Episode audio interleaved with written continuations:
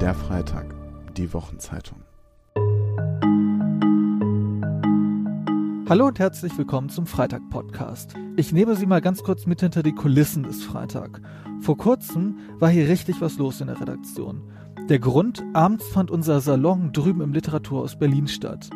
Doch irgendwie wollten so viele Leute hören, was Deborah Feldmann zu sagen hat, dass spätestens am Morgen der Veranstaltung klar war, der Raum im Literaturhaus, der ist viel zu klein für so viele Menschen. Also haben wir spontan umgeplant und sind eine Etage höher gezogen, inklusive des ganzen Equipments, das die Kollegen von Radio 1 benötigen, um das Gespräch live zu senden. Freitagverleger Jakob Augstein hat dann eine Stunde lang mit Deborah Feldmann gesprochen. Die kennen vielleicht viele noch wegen ihres Romandebüts Unorthodox. Daraus hat Netflix eine kleine Miniserie gemacht. In der nächsten Stunde erfahren Sie mehr über dieses Buch, über jüdische Identität und warum Feldmann auf ihre eigene jüdische Identität lieber verzichtet. Mein Name ist Dorian Bargans, ich bin Redakteur beim Freitag und ich organisiere die Salongespräche, die ich Ihnen hier regelmäßig präsentiere. Und bei diesem Gespräch mit Deborah Feldmann und Jakob Augstein wünsche ich Ihnen jetzt ganz viel Spaß.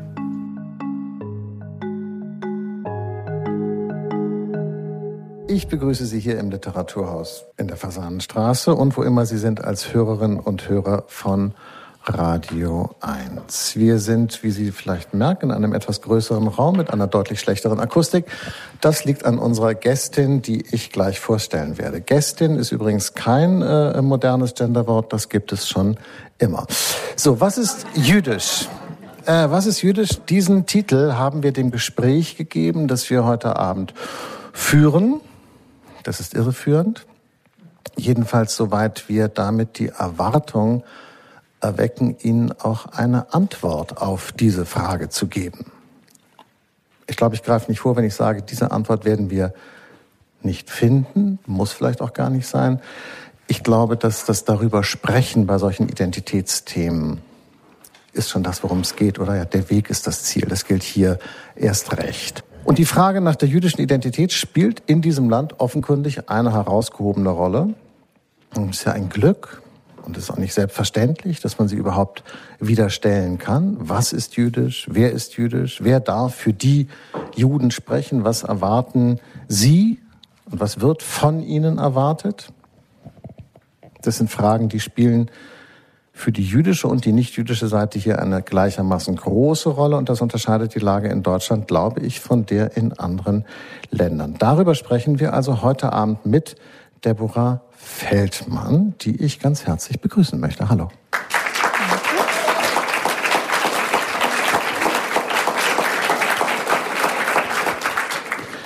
Ich muss eine äh, kurze Compliance-Erklärung abgeben. Deborah und ich, wir kennen uns schon eine Weile, wir mögen uns, oder ich mag sie jedenfalls. Und ähm, deshalb duzen wir uns und das machen wir auch hier im Radio auf der Bühne, um kein Theater zu spielen. Schön, dass du da bist, Deborah. Danke dir. Ja, ich stelle dich kurz vor.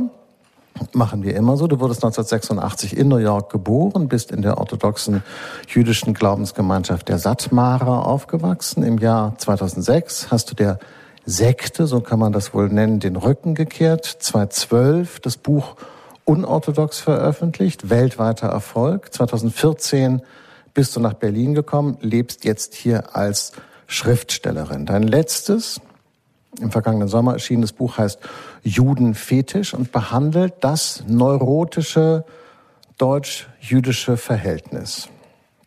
Und ich glaube, das Thema hat seit dem terroristischen Angriff der Hamas auf Israel und der militärischen Antwort darauf nochmal eine neue Bedeutung gewonnen. Du bist, liebe Deborah, seither immerzu in der Öffentlichkeit präsent, gibst viele Interviews, trittst im Fernsehen auf. Und das ist dann auch gleich meine erste Frage. Warum machst du das eigentlich?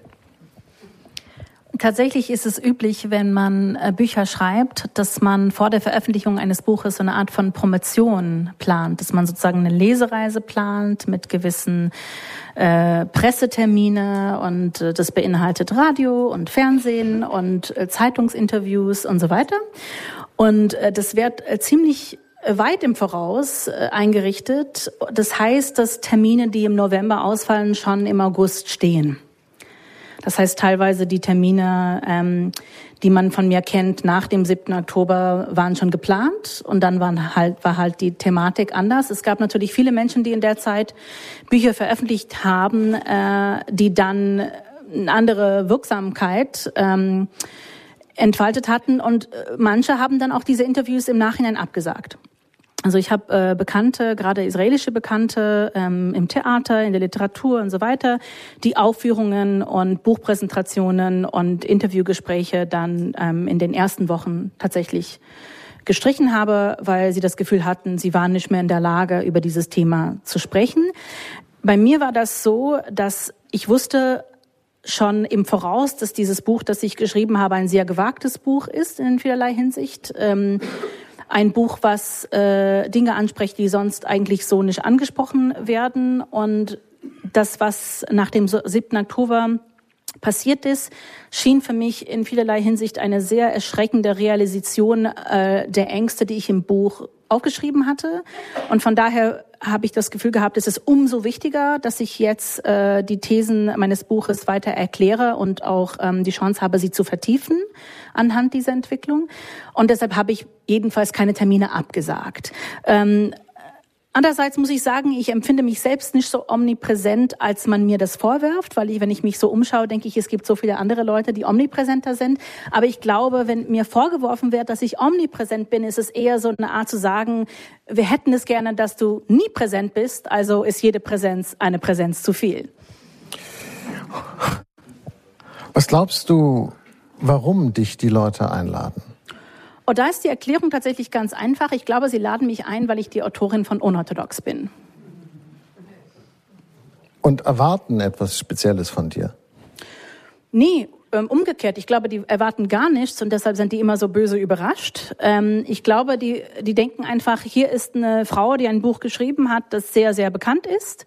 Das heißt, äh, die Leute interessieren sich für sie. Das zeigt jetzt sozusagen äh, die Beweise aus der Vergangenheit. Ähm, das Buch ist in Deutschland auch, ähm, hat eine besondere Aufmerksamkeit erreicht, weil eben das hier zur Serie gemacht wurde und das hat auch viele Nichtleser erreicht und dadurch haben viele Liter Literaturhäuser wahrscheinlich gedacht, wir kriegen die Leute, die sonst vielleicht nicht so, so viel lesen. Ähm, und ich glaube, es ging wirklich rein um so eine mathematische Frage, kriegen wir die, die Säle voll? Also nach Corona war es echt schwierig für die Literaturhäuser überhaupt, ähm, Menschen dazu zu überzeugen, wieder zu kommen. Und ich glaube, als ich im Sommer oder im letzten Frühling eingeladen wurde, ähm, auf meine Lesereise, wussten die Menschen, die mich einluden, einerseits gar nicht, was in dem Buch steht, weil wir haben das Buch im Voraus niemandem gezeigt. Und andererseits wussten die aber, naja, egal was sie schreibt, sie ist eben die Autorin von Unorthodox und damit können wir auch gut Werbung machen. Und das war's. Und ähm, hattest du manchmal das Gefühl, dass die Leute dann äh, enttäuscht waren, nachdem sie dein Buch gelesen hatten oder sich das gerne nochmal überlegt hätten, ein zweites Mal, dass du wirklich kommst oder, oder wie wurdest du sozusagen dann empfangen? Hatten die Leute andere Erwartungen, als sie dann von dir erfüllt sahen? Also da würde ich ja eher von den Veranstaltern reden. Also ich glaube, die Leser an sich, also wer sich mit meinem Buch tatsächlich vollständig auseinandergesetzt hat. Ähm, bisher habe ich tatsächlich noch positives Feedback bekommen. Aber wer sich nicht mit dem Buch an sich auseinandergesetzt hat, sondern nur mit der Rezeption, äh, vor, vor allem mit der Rezeption aus der konservativen jüdischen Gemeinde, ähm, so ein Veranstalter kann ähm, erstmal ein bisschen ins Überlegen kommen. Ähm, manche mussten ins Überlegen kommen. Und andere sind auch besser mit diesen Überlegungen umgegangen. Ähm, manche Veranstaltungen wurden abgesagt, aber die allermeisten ähm, haben äh, die Verpflichtungen eingehalten. Ähm, neulich äh, war ich in Frankfurt aufgetreten und das war eine Einladung, die schon im letzten Juni, glaube ich, ausfiel. Und da war das als Partnerschaft mit dem US-Konsulat und mit der jüdischen Gemeinde Frankfurts ähm, angedacht. Und es gab Stress, also nach dem nach der ähm, Erscheinen des Buches wollte, also überlegte, ähm, wie ich das verstanden habe, die jüdische Gemeinde sich als Partner rauszuziehen, was nicht viel heißt, weil die geben ja auch kein Geld. Es geht ja eher darum, dass sie Werbung für machen innerhalb der Gemeinde.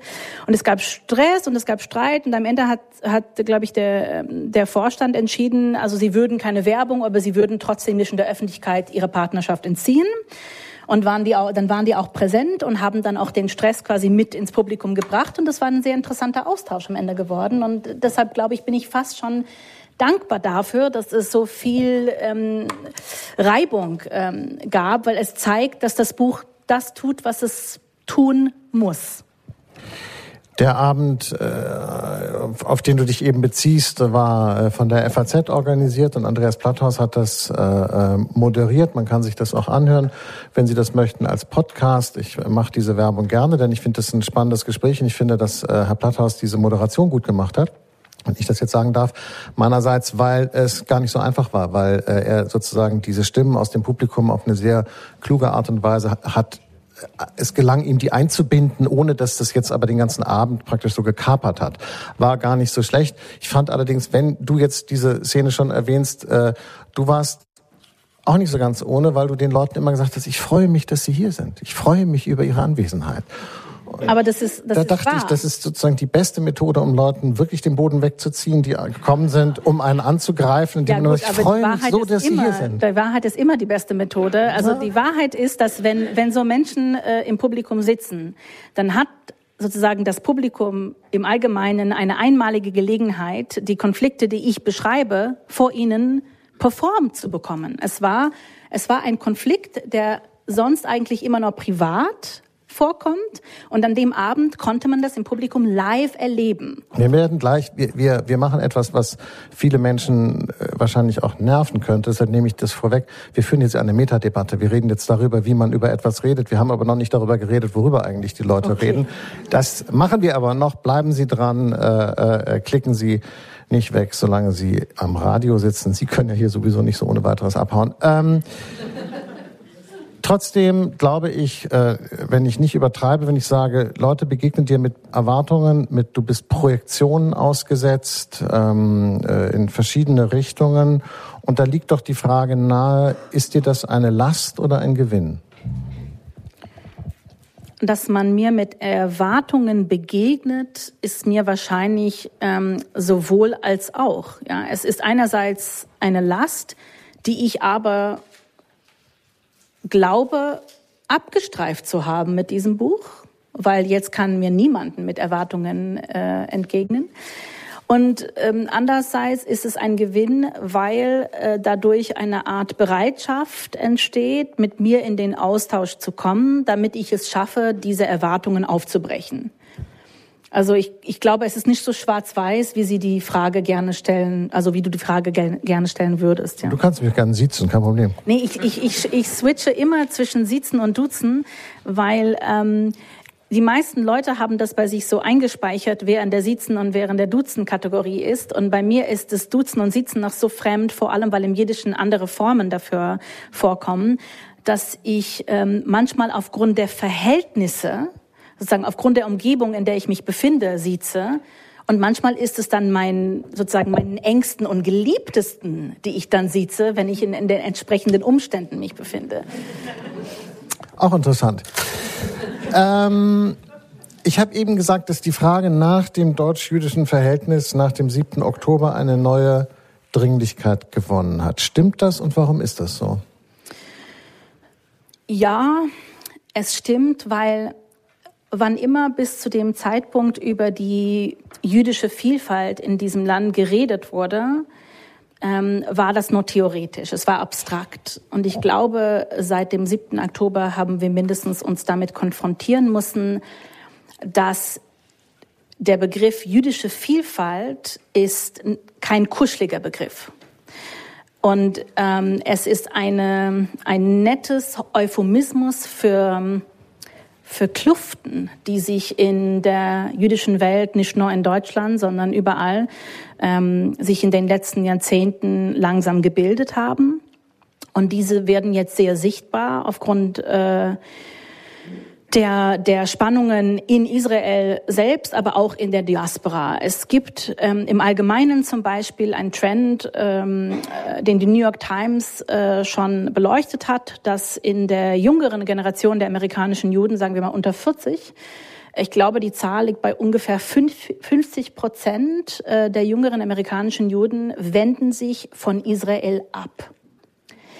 Das ist sehr dramatisch. Ähm, Es hat man kommen sehen, aber es ist sehr dramatisch. Und in Deutschland sehen wir das auf sehr kleiner Ebene. nicht sozusagen in einer Abwendung, aber wir sehen, dass die offizielle jüdische Position Israel gegenüber nicht mehr die einzige Position ist, weil es eben Juden gibt, die in den letzten Jahrzehnten hierher gekommen sind, aus Israel, aus Amerika, aus anderen europäischen Ländern, die eine ganz andere Beziehung zu Israel haben. Und diese Beziehung ist anders, weil die Geschichte der jüdischen Gemeinde nach dem Zweiten Weltkrieg in Deutschland ist einzigartig, wie sie aufgebaut wurde, wie sie funktioniert. Und inzwischen kann man genauso wie in Amerika sagen, die offizielle jüdische Gemeinde, nämlich ähm, die, die sozusagen zusammen das Zentralrat der Juden bilden, ähm, die vom Staat offiziell anerkannt werden, vertreten inzwischen weniger als 50 Prozent der lebenden Juden in Deutschland. Und es gibt einen zunehmenden Mitgliedsschwund.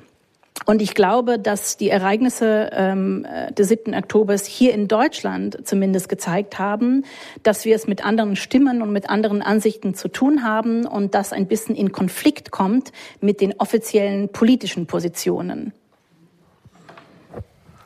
Nun wäre das ja kein Problem und keine besondere Entwicklung, wenn äh, sozusagen auf jüdischer Seite sich das Gleiche abspielt, was sich auch in anderen äh, Religionen oder Gruppierungen abspielt, dass sozusagen zentrale Repräsentationen nachlassen, äh, sozusagen die Bindungstreue der Leute zu den Institutionen nachlässt, wäre eigentlich eine Entwicklung, die nicht überrascht.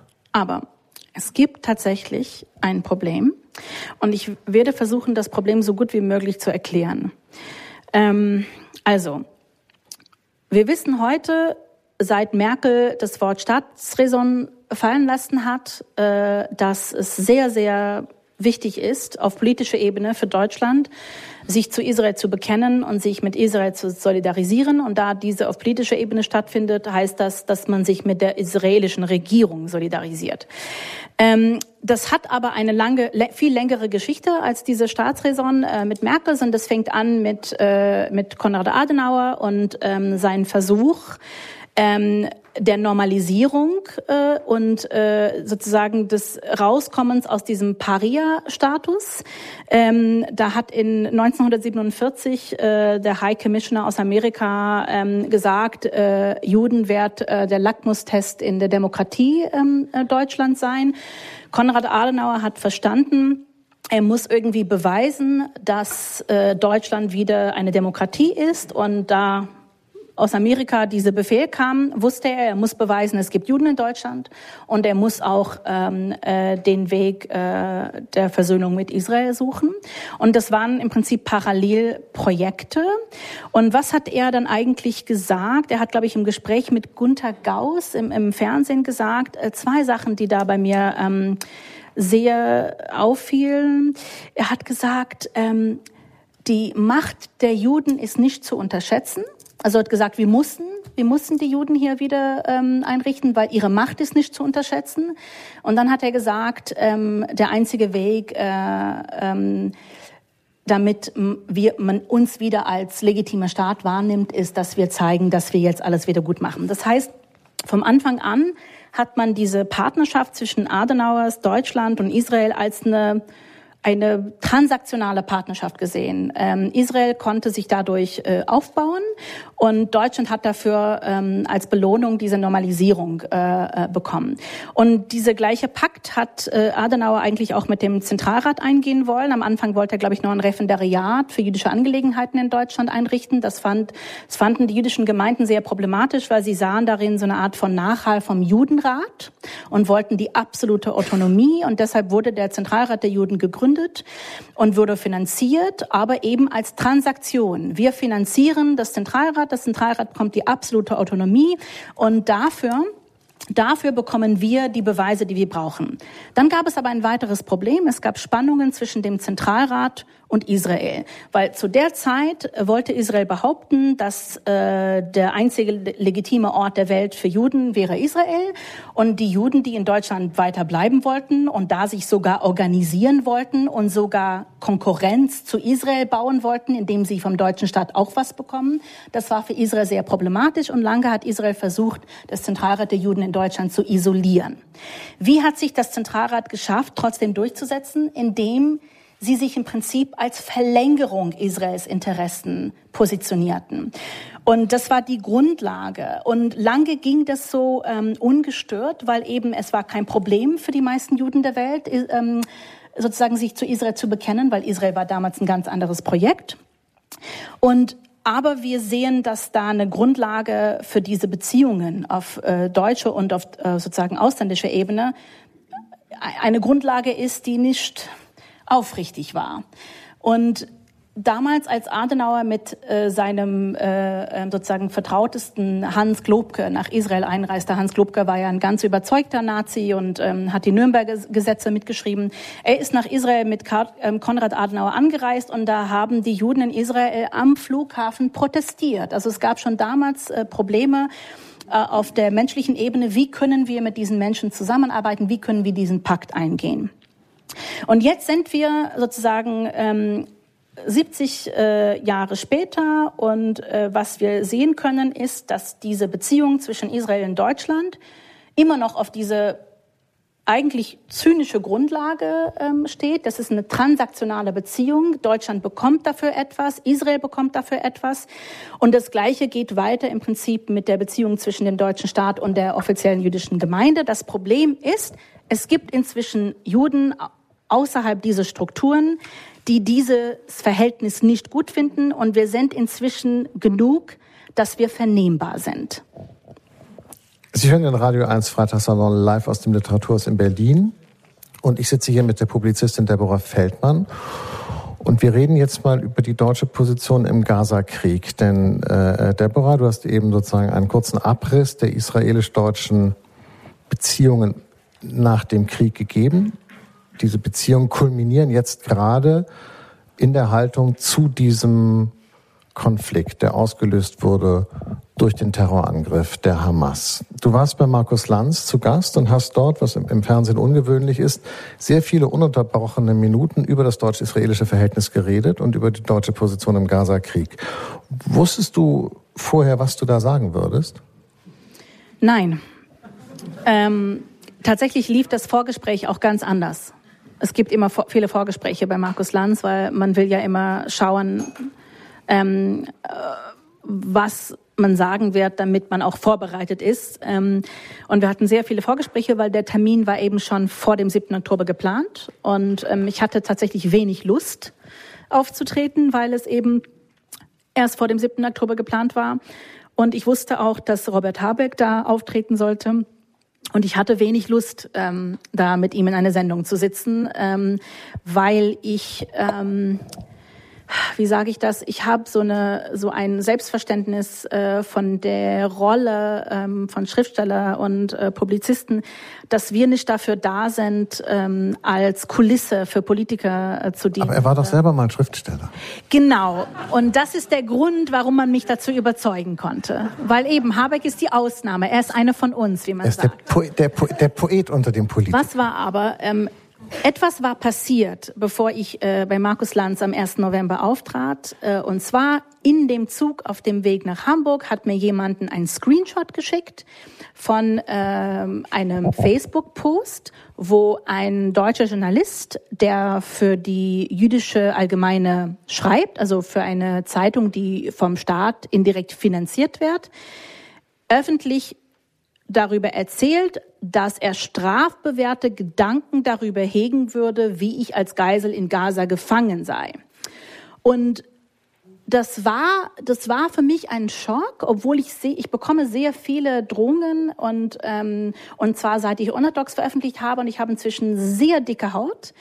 Aber ich fand es schon ähm, extrem, dass wir die letzten Wochen damit verbracht hatten, zu sagen, alle mussten erstmal ähm, die Gewaltakten der Hamas äh, ähm, verachten äh, und äh, äh, klar beurteilen und verurteilen, bevor man überhaupt reden darf. Also wir haben so viel Zeit damit beschäftigt gehabt, dass diese Gewalttaten auf gar keinen Fall zu erklären oder zu rechtfertigen waren. Und dann kommt jemanden, der für die jüdische Zeitung schreibt und sagt, er würde darüber strafbewährte Gedanken haben, dass eine Jüdin, die seine Meinung sozusagen nicht vertritt, als Geisel in Gaza wäre. Und das war für mich ein, ein Moment des, des Bruchs. Also es war wirklich, etwas ist in mir gebrochen in dem Moment. Ein, ein, eine Art von, mein letztes Vertrauen vielleicht in den Regeln der zivilisierten Gesellschaft. Und aber vielleicht ist Facebook nicht der gute Ort, um die Regeln der zivilisierten Gesellschaft zu schützen. Es ging nicht darum, dass es Facebook war. Ganz viele Leute schreiben ganz furchtbare Sachen über mich auf Facebook. Das Problem war, das war jemanden, der in einer repräsentativen Position dies geschrieben hat. Ähm, und und es hat mir, es hat mir gezeigt, ähm, worum es hier eigentlich geht. Also sozusagen nicht, dass diese Gewalt falsch ist, sondern wen die Gewalt trifft, ist falsch. Also die, diese, diese Gewalt darf die richtigen Menschen treffen. Und ich war in, diese, in diesem Raum, bevor man so auf die Bühne tritt, äh, steht man so Schlange in so einem Raum äh, und, und Markus Lanz war direkt vor mir und hat gemerkt, dass ich sehr blass war und hat so gefragt, wie es mir so geht. Und ich habe gesagt, ähm, äh, Markus, mir, mir ist was passiert ähm, und ich habe viel zu erzählen. Würdest du mir Zeit geben? Und das habe ich gefragt, weil ich wusste, sonst kriegt man ja nicht so viel Zeit. Äh, aber er hat wohl gemerkt in meinem Gesichtsausdruck, dass ich sehr mitgenommen war und hat gesagt, oh Gott, ja, ja, klar. Ja, gut, dass du das mir sagst. Ja. Und dann habe ich eben diese Zeit bekommen und ich habe versucht, in meinem sehr emotionalen Zustand ähm, mich irgendwie da zusammenzufassen. Und ich muss sagen, ähm, es sind bis heute keine Konsequenzen gefallen für diese Aussagen. Der Chefredakteur hat sich ja während der Sendung noch bei mir gemeldet und nach einem Beweis gefragt. Und dann aber hat er gesagt, ja, wir distanzieren uns und es geht alles so weiter. Aber darum ging es nicht in deinem, äh, äh in diesem zehn Minuten, äh, äh weiß nicht, war glaube ich ein bisschen weniger Text. Doch, ich habe auch du, darüber geredet. Ja, aber eigentlich der, der Sinn war, äh, also wenn ich, ich habe als Hauptbotschaft etwas anderes verstanden, nämlich die Frage, äh, was lernen wir als Deutsche und auch als deutsche Regierung eigentlich aus dem Holocaust? Was machen wir mit dem Gedenken des Holocaust in so einer Frage wie diesem äh, äh, konkreten Konflikt. Und du hast den Satz gesagt, wer den Holocaust instrumentalisieren will, um weitere Gewalt zu rechtfertigen, hat seine eigene Menschlichkeit verwirkt. Und du hast gesagt, die einzige Lehre, die aus dem Holocaust zu ziehen ist, ist die stetige bedingungslose Beachtung der Menschenrechte, egal wann, egal wo, egal um wen es geht. Und das war ein sehr beeindruckender Moment und da hat äh, äh, Markus Lanz auch gut daran getan, dich da ausreden zu lassen, fand Aber du ich. kannst schon verstehen, warum dieses Erlebnis ein Anlass für so eine Rede sein kann. Ja, das kann ich schon mir vorstellen, weil es dich sozusagen unmittelbar persönlich betrifft. Ich hätte mir aber auch vorstellen können, dass du das auch ohne diesen äh, äh, Tweet oder diesen Facebook-Eintrag des Menschen von der jüdischen Allgemeinen gesagt hast. Denn äh, diese Frage, was lernen wir aus dem Holocaust, ist ja eine, die uns tatsächlich beständig beschäftigt. Genau, aber das, was ich gesagt habe, klingt für mich total banal und offensichtlich. Und ich wäre ja nicht auf die Idee gekommen, so was Banales und Offensichtliches zu sagen, wenn ich nicht in dem Moment, als ich diesen Screenshot gesehen habe, verstanden habe, dass es für die meisten nicht offensichtlich ist. Naja, warte.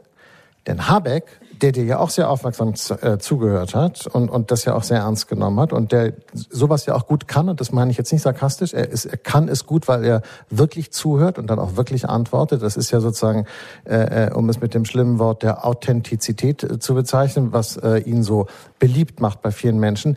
Er hat gesagt, äh, er könne das zwar verstehen, was du sagst, und er, er, er würde das sozusagen als moralischen Standpunkt auch respektieren und achten, aber für einen deutschen Politiker gehe es nicht an, sich sozusagen in solchen Fragen äh, Sicherheit äh, äh des Staates über die Position der gewählten israelischen Regierung hinwegzusetzen.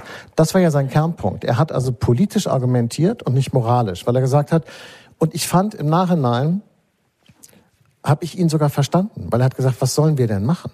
Wir können doch nur uns hinter die demokratisch legitimierte Regierung stellen und nicht selber entscheiden, was in diesem Fall die richtige oder falsche Position ist, wenn selbst die Regierung das so und so sieht. Das fände ich, finde ich für einen demokratisch legitimierten Politiker seinerseits eine ganz nachvollziehbare Position, oder?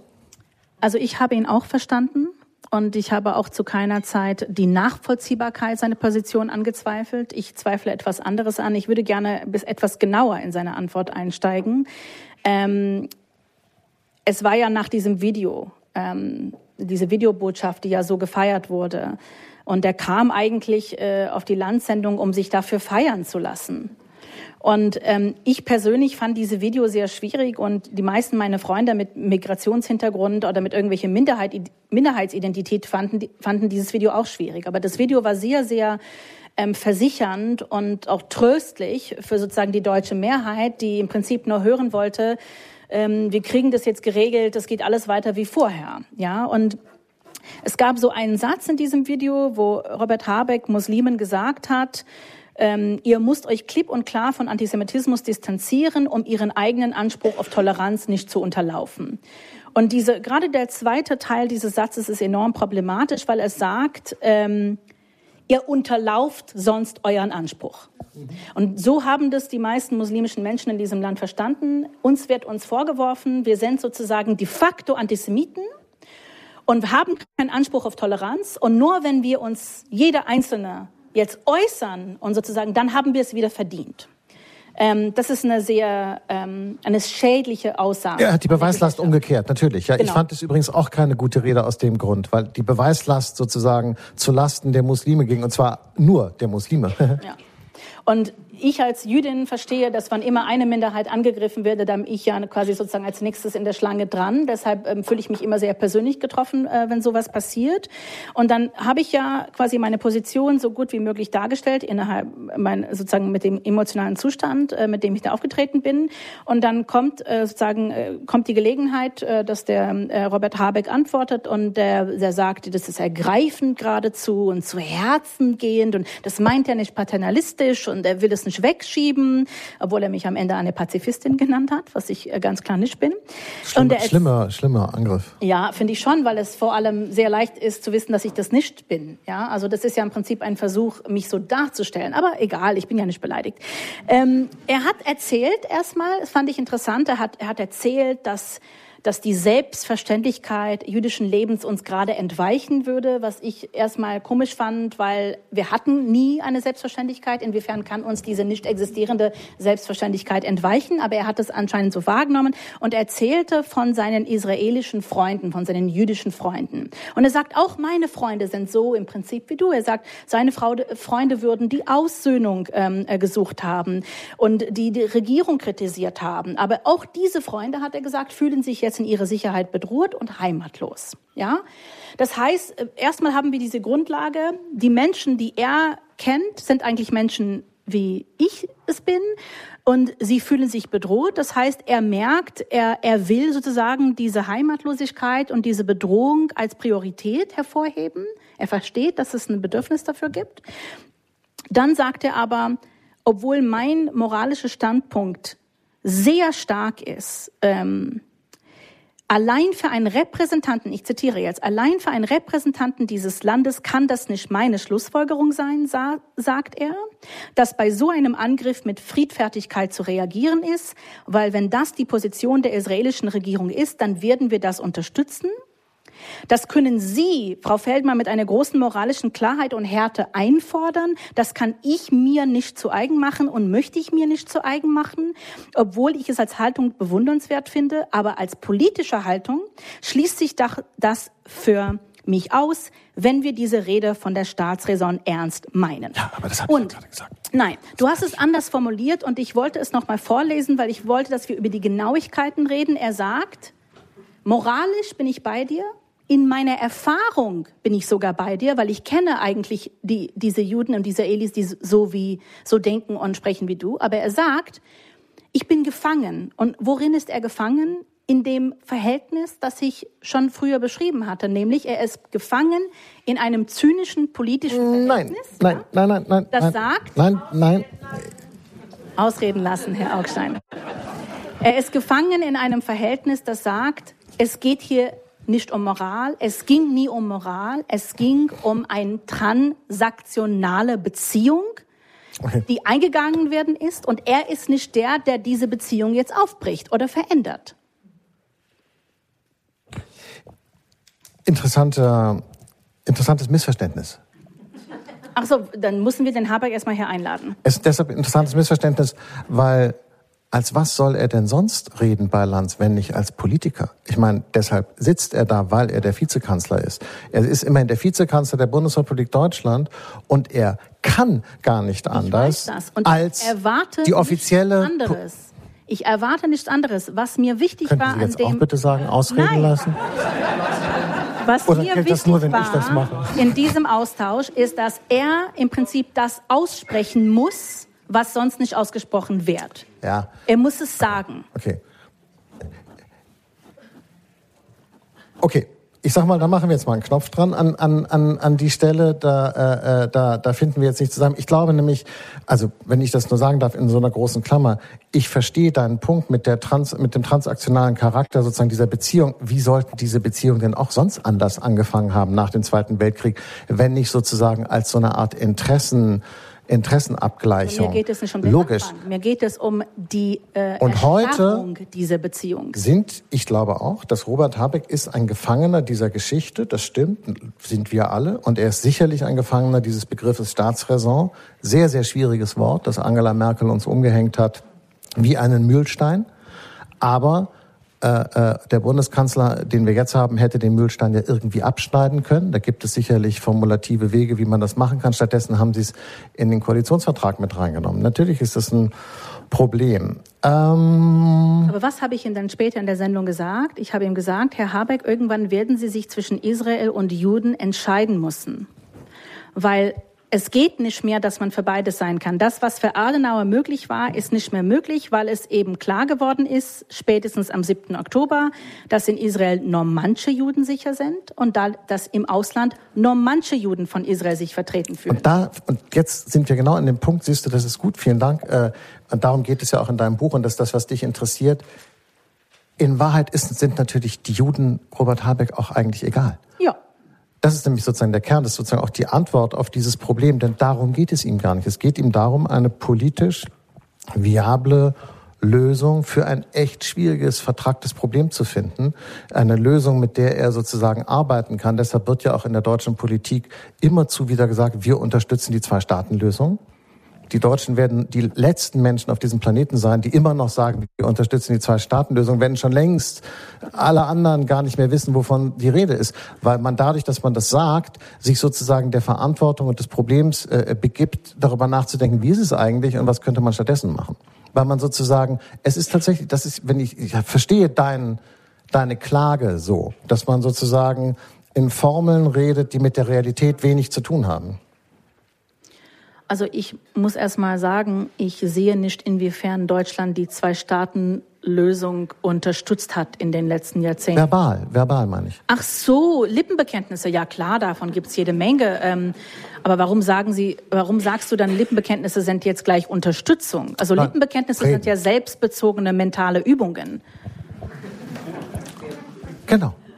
Also dann geht es halt Habeck dann nur um Habeck. Habeck geht es sozusagen darum, das zu tun, was man in dieser Rolle, die er da hat, von ihm erwartet. Und das ist sozusagen, und so Wer erwartet das? ich die Öffentlichkeit. Erwartet das die Öffentlichkeit? Darüber können wir vielleicht ja gleich mit der Öffentlichkeit reden. Ich glaube, dass die politische Moment. Kräfte in diesem Land haben sich längst davon abgekoppelt, was das Publikum sozusagen, was ihre Wähler wirklich von ihnen erwarten. Sie hören immer noch den Radio 1 und Freitagssalon live aus dem Literaturhaus in Berlin. Und ich sitze hier immer noch mit der Publizistin Deborah Feldmann. Und jetzt, 20 Minuten bevor unsere Veranstaltung wenigstens für Sie daheim an den Endgeräten vorbei ist, reden wir über die Frage, was ist eigentlich jüdisch? Was ist denn jüdisch, Deborah? Ähm, da gibt es sehr viele Antworten. Äh, die konkurrieren alle miteinander. Ähm, weil es gibt Judentum als Religion, hat sehr viele Auslegungen, äh, die sind kaum miteinander vereinbar. Ähm, es gibt das kulturelle Erbe, ähm, fällt aber sehr unterschiedlich aus, abhängig davon, wo das Judentum geografisch äh, gelebt wurde. Ähm, es gibt äh, die Ethnizität, auch sehr schwierig, weil abhängig davon, wo man sich geografisch befindet, äh, hat man eine sozusagen genealogische Alleinstehungsmerkmal nur in Bezug auf die eigene Region entwickeln können. Das heißt, ich bin zum Beispiel genealogisch Ashkenazi, was aber eigentlich heißt, dass ich europäisch bin, aber innerhalb der Europäer Teil dieser eine Gruppe äh, gehöre. Aber meine Gemeinsamkeiten sind mit Europäer und nicht mit zum Beispiel äh, Juden, die äh, in Jemen oder in ähm, äh, sozusagen äh, in Afrika ähm, äh, gelebt haben. Ähm, das heißt, äh, die Gemeinsamkeiten ähm, die man versucht immer zu untermauern, äh, gerade in Israel, da gibt es äh, Menschen aus so vielen verschiedenen ethnischen, kulturellen und religiösen Herkünften, die gibt es eigentlich als solche nicht, außer diese allgemeine Überzeugung, wir würden irgendwie alle zusammengehören. Ähm, das, das zieht sich aber tatsächlich zurück zu diesem Problem in der, in der Bibelzeit, als die Juden ein Volk aus zwölf, zwölf Stämmen gebildet haben. Und diese zwölf, diese zwölf Stämme haben sich nie wirklich gut miteinander verstanden und mussten immer abgesondert voneinander leben und irgendwie immer miteinander auskommen können. Und man sagt ja auch, die Geschichte der Zerstörung des Tempels ist warum passiert? Weil diese Menschen, die sich als ein Volk hätten verstehen sollen, sich einfach null miteinander vertragen konnten und sich gegenseitig so gehasst haben, dass Gott dieses Volk für diesen Hass bestrafen müsste. Warte, da will ich aber jetzt keine Ausnahme aus dem jüdischen Volk machen, weil ich glaube, Deutschland war vor 1871 auch so eine Sammlung verschiedener Stämme. Und ich glaube, bis heute würden Friesen und Bayern behaupten, die würden nicht Teil eines Volkes sein und jedenfalls nicht friedlich Tür an Tür leben wollen. Also wir sind da keine Ausnahme im Sinne von ähm, Selbstverständnis. Ich tue mir sehr, sehr schwer mit Konzepten wie Nationalität, wie Volk, wie Identität. Ähm, ich glaube tatsächlich, dass seit dem, Welt, seit dem Zweiten Weltkrieg die jüdische Identität eine sehr große Verletzlichkeit innewohnt, weil sie selber nicht so klar weiß, was sie ist, was sie sein darf. Und von daher hört man am häufigsten seit dem Holocaust, dass, das, dass die jüdische Identität eine Art Schicksalsgemeinde bildet. Und das ist das, was die meisten Juden sagen, die zum Beispiel selber das Judentum nicht praktizieren oder irgendwie ausleben und nicht in Israel wohnen wollen. Wenn man den fragt, was macht die zum Juden, sagen sie, ich bin Teil einer Schicksalsgemeinde. Das heißt, dass der Holocaust hat den Juden zum Juden gemacht. Und was bedeutet es für dich? Ähm, für mich bedeutet es ähm, tatsächlich die Prägung, mit der ich aufgewachsen bin, weil die kann ich nicht so einfach loswerden. Aber ich glaube, wenn ich nicht mit dieser Prägung groß geworden wäre, dann wäre ich wahrscheinlich inzwischen keine wirkliche Jüdin in irgendeinen von diesen Sinnen, die ich aufgelistet habe.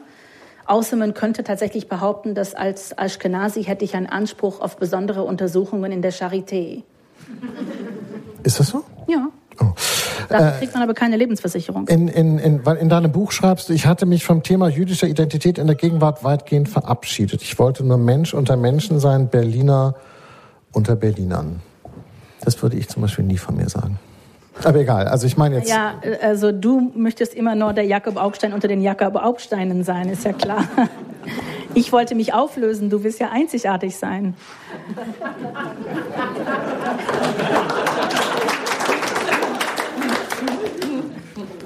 Gut, einmal musste ich dir doch sein. Das wirst du mir nachsehen, oder? Deborah, überhaupt kein Problem. Ich bin, ich bin froh, dass du hier bist.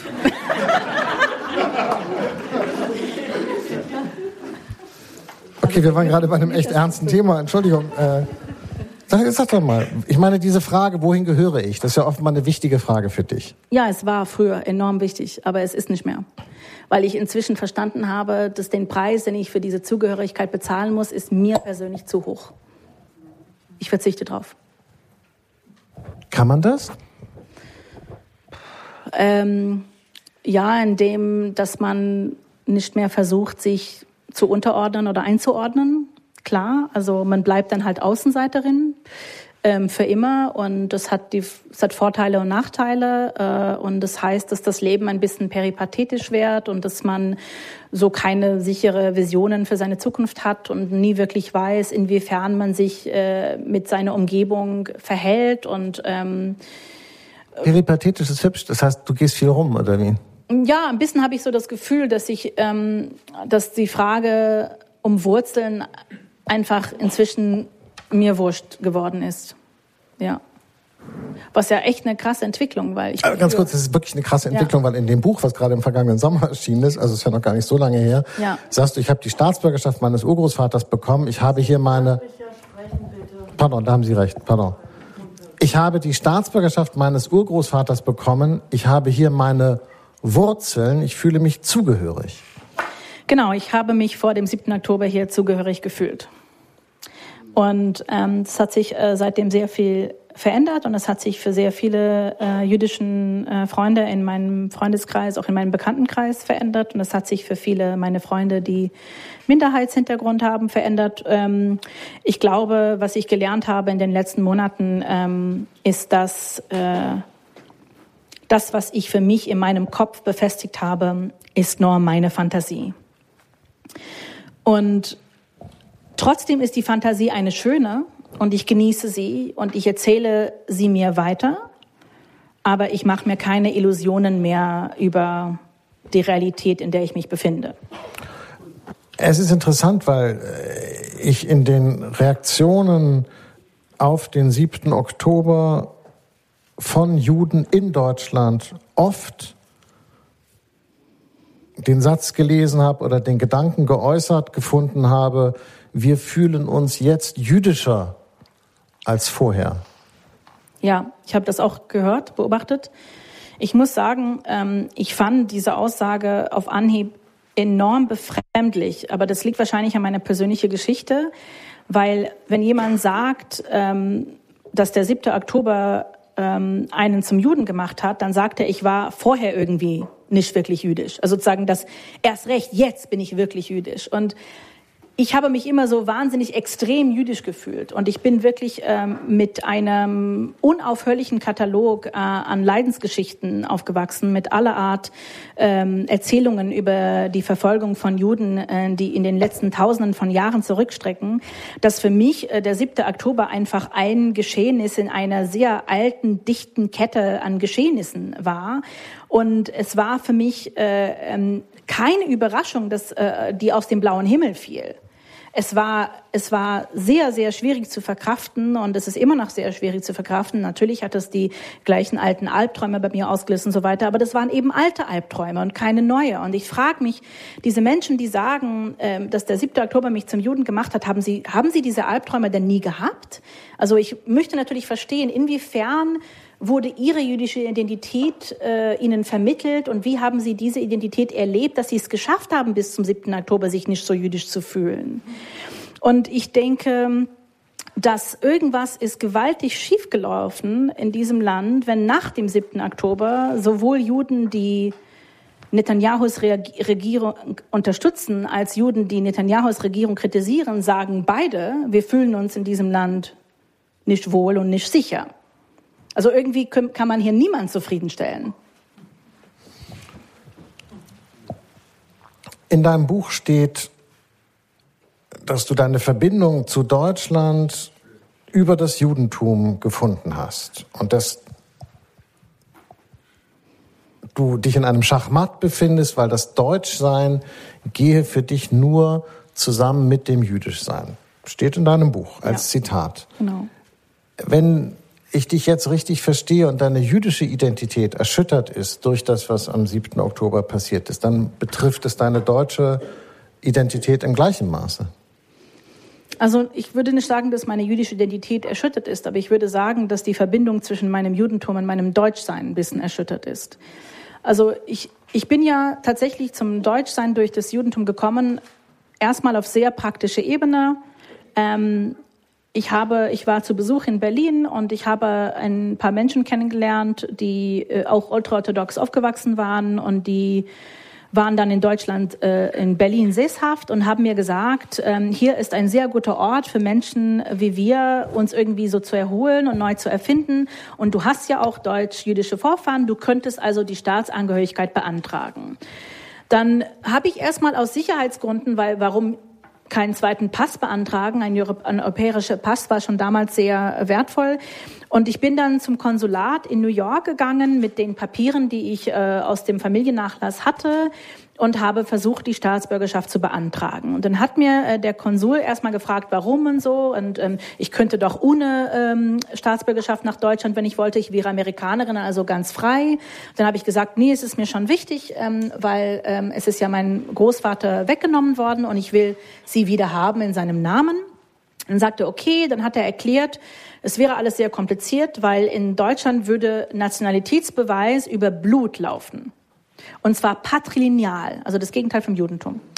Und ich habe gesagt, okay, das klingt äh, alles äh, in Ordnung, aber wie schaffen das dann all diese Juden deutscher Abstimmung, ähm, ihre Staatsbürgerschaft zu bekommen, wenn das über Blut läuft? Weil ähm, es muss ja deutsches Blut sein. Und ähm, ist es inzwischen so, dass Juden deutsches Blut haben können? Und hat er gesagt, ja, es ist irgendwie wahnsinnig kompliziert, es gibt irgendwelche Ausnahmen, aber im Prinzip funktioniert Nationalitätsbeweis über Blut in Deutschland. Habe gesagt, okay, ich habe halt eine Geburtsurkunde und ähm, mein Urgroßvater ist in, in München geboren und aufgewachsen und bla bla. Und habe dann so alles erzählt und habe eingereicht und hat gesagt, okay, das wird jetzt an das äh, Bundesverwaltungs äh, Amt geschickt und dann braucht es Zeit, bis die Entscheidung fällt. Und ich war dann ähm, ganz sorglos, weil ich kannte inzwischen sehr viele Juden aus New York, die diese Staatsbürgerschaft beantragt hatten, äh, aus denselben Gründen. Und alle haben die bekommen. Und ich habe gedacht, ich will die dann auch bekommen, weil irgendjemand wird sehen, ah, es geht um eine Jüdin, okay, dann sehen wir ihr nach, dass sie kein deutsches Blut hat. Ja? Und dann ähm, bin ich irgendwann aber nach Deutschland gezogen und, und habe immer noch nichts gehört. Ich, Ende 2014 ähm, bin ich da angekommen und erst ähm, Ende 2016 habe ich eine Ablehnung erhalten. Ähm, und zwar, es war ein, ein sehr klipp, klipper Brief, in dem stand, ich hätte keine ausreichende Beweise der Nationalität meines Urgroßvaters Vaters eingereicht und deshalb musste mir diese Staatsbürgerschaft verweigert werden. Und natürlich, als ich den Satz unausreichende Beweise der Nationalität, dachte ich daran, ah, Sie wollen damit sagen, ich habe doch kein Blut, was irgendwie deutsch genug ist. Ja, die haben irgendwie rumgeschaut in der Geschichte meines Urgroßvaters und haben tatsächlich kein deutsches Blut gefunden.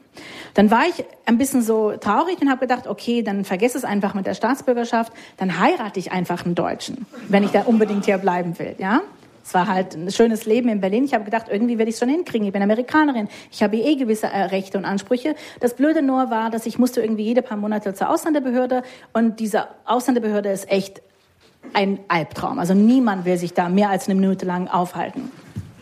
Und dann ähm, habe ich halt so rumerzählt, dass ich abgelehnt wurde. Und dann hat äh, der Sohn von äh, Max Mannheimer mir so eine, einen Jurist äh, ausgesucht aus München, woher meine Familie kommt. Und hat gesagt, er, er, kann dir, er kann dir helfen, das erstmal so zu, wie sagt man, zu beanstanden.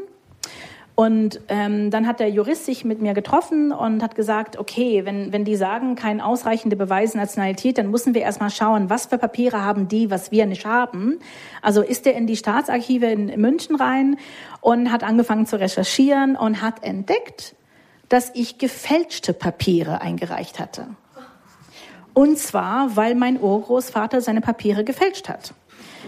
Und zwar um zu verstecken, dass er das unehrliche Kind eines deutschstämmigen Katholiken war, der schon verheiratet war, als er eine Affäre mit einer viel jüngeren Jüdin aus dem Städtel hatte und mit ihr nach München durchgebrannt ist im Jahr 1893 und da das Kind bekommen hat und lebenslang mit ihr zusammenblieb und das Kind großzog.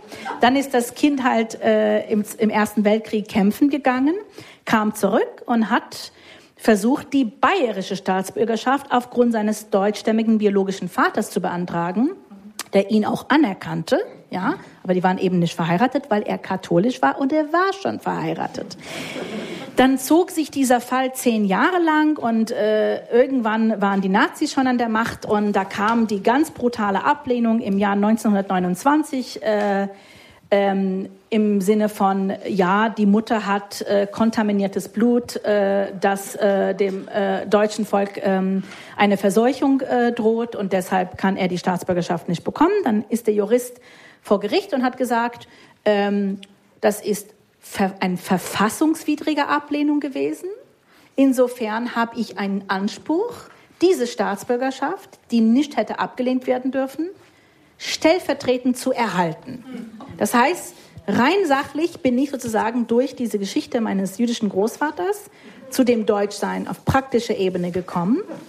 Aber Ich bin auch zu meinem Jüdischsein gekommen in dem Sinne, dass ich gelernt habe aus dieser Geschichte, aha, das, was ich in unorthodox gemacht habe, nämlich aus meiner streng religiösen Gemeinde mit meinem Sohn geflüchtet, das ist nicht neu in meiner Familie, das hat Tradition. Liebe Zuhörerinnen und Zuhörer, daheim an den Endgeräten. Sie haben jetzt eben gehört, wie Deborah Feldmann Deutsche wurde. Wenn Sie wissen gewollt, gewollt, gewusst hätten wollen, wie das weitergeht, die Geschichte, dann hätten Sie hierher kommen müssen. Das sind Sie nicht. Deshalb müssen wir uns leider von Ihnen verabschieden. Selber schuld. Nächstes Mal treffen wir uns hier am 12.02., wenn Lena Bonacera kommt, die ähm, über ganz ein anderes Thema redet als das, was wir jetzt gemacht haben, nämlich wie man heute zeitgemäßen Widerstand macht äh, äh in der Klimakatastrophe, ist auch ein wichtiges Thema. Vielen Dank, dass Sie uns zugehört haben. Das war der Freitag-Podcast mit einem Gespräch zwischen Jakob Augstein und Deborah Feldmann. Unseren Podcast können Sie übrigens auch bei Apple Podcasts oder jedem anderen Podcatcher Ihrer Wahl abonnieren. Im Literaturhaus hat Feldmann danach übrigens noch lange mit dem Publikum diskutiert. Also kommen Sie nächstes Mal doch einfach vielleicht selber vorbei in die Fasanenstraße in Berlin-Charlottenburg. Wir freuen uns schon auf Sie. Bis dahin.